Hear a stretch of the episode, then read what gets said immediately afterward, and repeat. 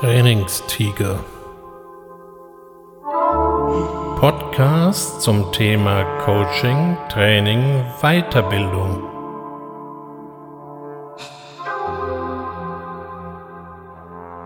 Herzlich willkommen zum Trainingstiger. Okay, Boomer. Kennen Sie diesen Ausspruch? Meistens getätigt von einem sogenannten Millennial oder vielleicht noch einem noch jüngeren Kollegen der Generation Z oder eben der Generation Y, wobei das Y nicht für wieso, sondern für Y steht.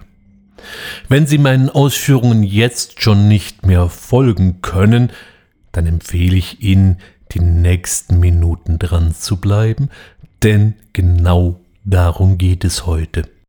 Betrachten Soziologen die aktuelle Bevölkerungsstruktur, so teilen diese gerne in fünf Generationen ein.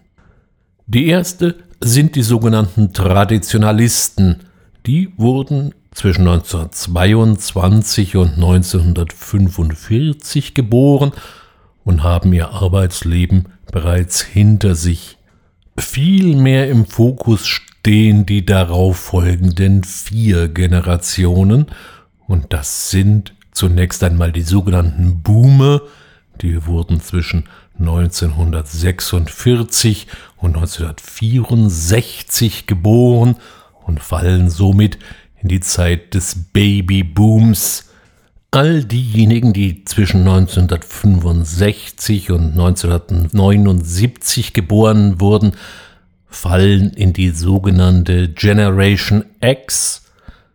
Von 1980 bis 1993 folgt dann Generation Y und ab 1994, und hier ist bisher noch kein Ende in Sicht, reden wir von der sogenannten Generation Z. Hier stellt sich natürlich die Frage, nach welchen Kriterien wurden denn jetzt bitte diese Einteilungen vorgenommen und was unterscheidet eigentlich diese unterschiedlichen Generationen? Naja, werfen wir doch mal einfach einen Blick zunächst einmal auf die Babyboomer. Sie waren die Nachkriegsgeneration, erlebten das Wirtschaftswunder und den Geburtenboom. Besonderheit war, dass sie sich nach Veränderungen sehnten und heute werden sie gerne auch unter dem Begriff der 68er zusammengefasst, wobei 1968 die Bewegung bereits wieder im Abflauen war. Gesundheit, Idealismus und Kreativität waren die prägenden Werte. Eine lange Arbeitszeit galt als unvermeidlich, um Erfolg zu haben. Insgesamt lebte diese Generation, um zu arbeiten und nicht unbedingt um zu leben. Dies änderte sich mit der nächsten Generation, der Generation X. Und hier vielleicht einmal eine Erklärung, wo kommt der Name her? Der Name ist einem Romantitel entliehen von Joseph Copland, der in den 90er Jahren dieses Buch veröffentlichte, worauf es zu einem Art Kultbuch avancierte. Seine Idee war, die Generation, die er beschrieb, nämlich die, die ab 1965 geboren wurde, würde in kein Schema mehr passen, zumindest nicht in das der Marketing- und Werbestrategen, und daher nannte er sie die Generation X, und damit gab er der Generation automatisch auch gleich mal diesen Namen. Hier änderten sich dann doch einige Werte, Unabhängigkeit, Individualismus und Sinnsuche stand jetzt plötzlich im Vordergrund. Je nachdem, welche Quelle man hier befragt, wird die Generation X auch als gerne als Slackers, als Faulenzer bezeichnet. Ich als Vertreter dieser Generation sehe diese Aussagen allerdings eher kritisch.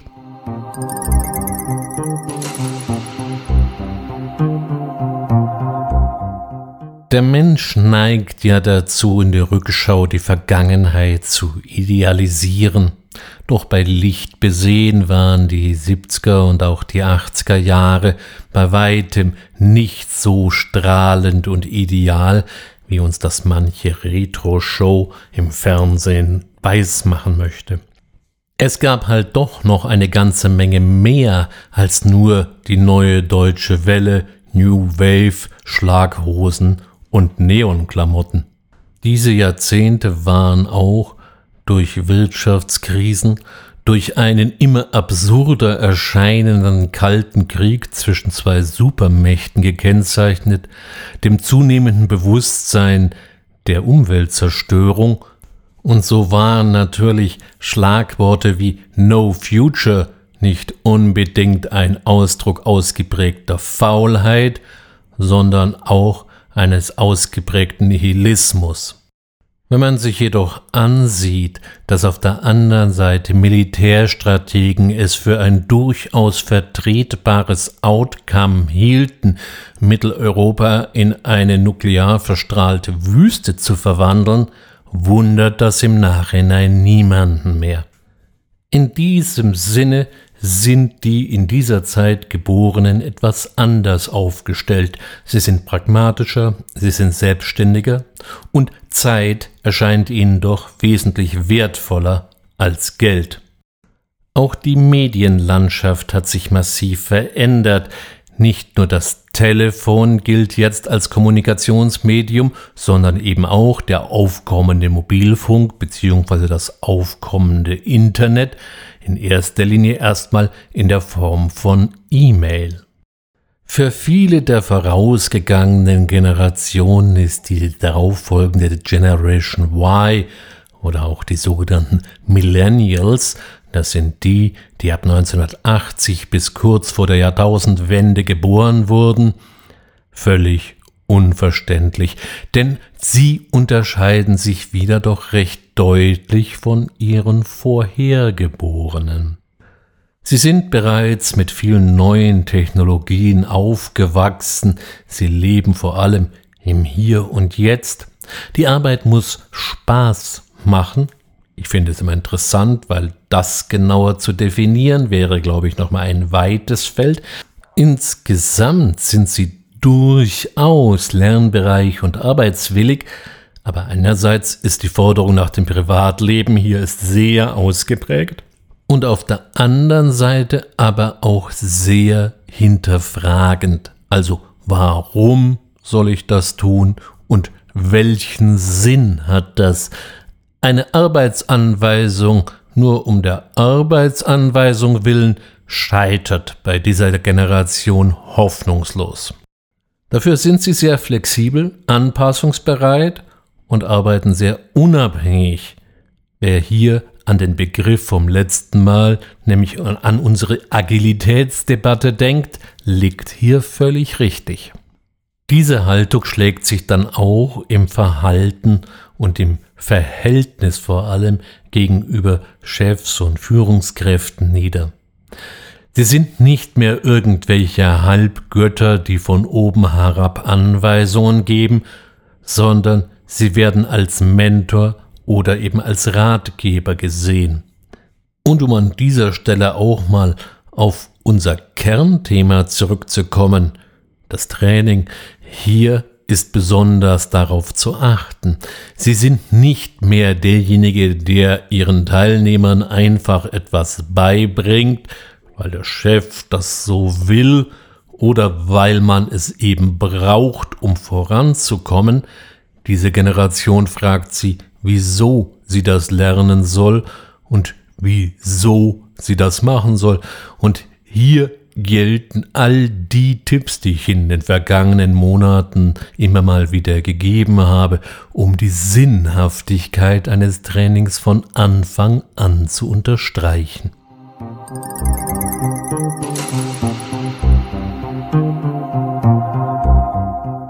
Und kaum hatte man sich an diese Generation gewöhnt, schon drängt jetzt eben eine neue, die Generation Z, auf den Arbeits- und Unternehmensmarkt und sorgt wieder für kraftvolle Verwirrung, denn sie sind wieder anders als die vorherigen. Auf der einen Seite haben sie den Vorteil, dass sie fast schon eine demografische Minderheit sind, aber sie sind sich dessen eben auch bewusst und stellen entsprechende Forderungen. So gibt es für diese Art von Nachwuchskräften auch die schöne Bezeichnung Generation Ponyhof. Man könnte sie natürlich auch dahingehend bezeichnen, dass sie nichts anderes sind als das Ergebnis ihrer jeweiligen Erziehung, denn in ihre Entstehungszeit fallen nun mal auch die Entstehung von Rasenmähern oder Helikoptereltern. Christian Scholz hat es in seinem durchaus lesenswerten Buch Generation Z so beschrieben, dass die Betreuung dieser Generation durch ihre Eltern eben eher der von Kaiserpinguinen oder Orang-Utans entspricht, also einer sehr intensiven Betreuung, als von der von Schildkröten oder Haien. Und ganz offen gesagt, so genau wissen wir eigentlich noch nicht, wie wir mit dieser neuen Generation jetzt umgehen sollen. Aber das wussten wir eigentlich nie, wenn ein neuer Typus die Arbeits- und Sozialwelt betrat. Von daher wäre ich mit Negativschlagworten, wie ich sie auch Land auf, Land ab lesen konnte, wie Kuschelkohorte oder radikale Egoisten eher vorsichtig.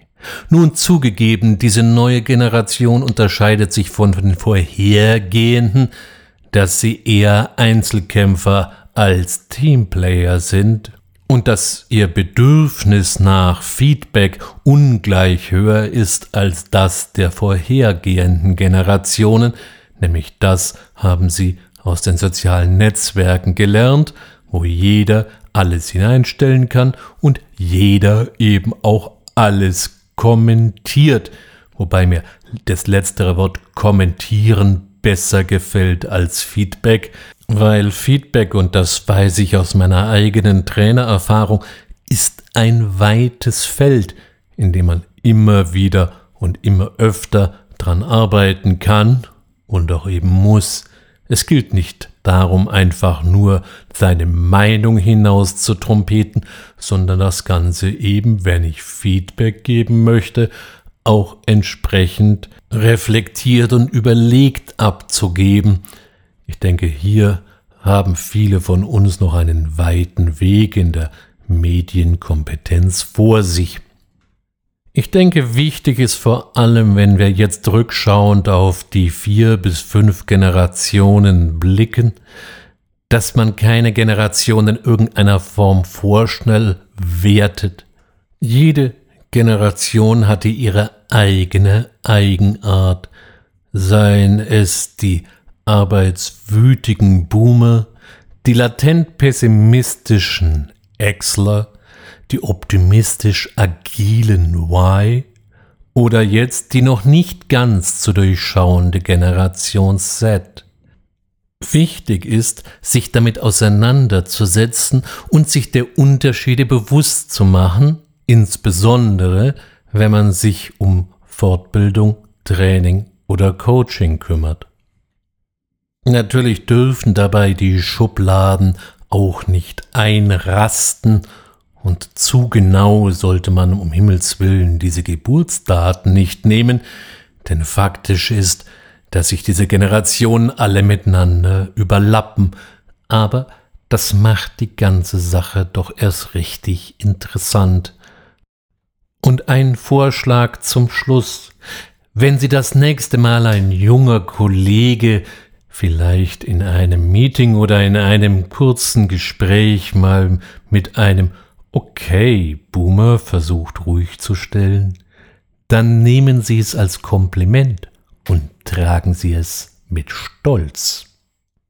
In diesem Sinne wünsche ich Ihnen wieder eine gute Zeit, freue mich, wenn Sie mir bei diesem doch abstrakten Thema bis hierher gefolgt sind, freue mich auf ein Wiederhören, bis bald, Ihr Ulrich Wössner.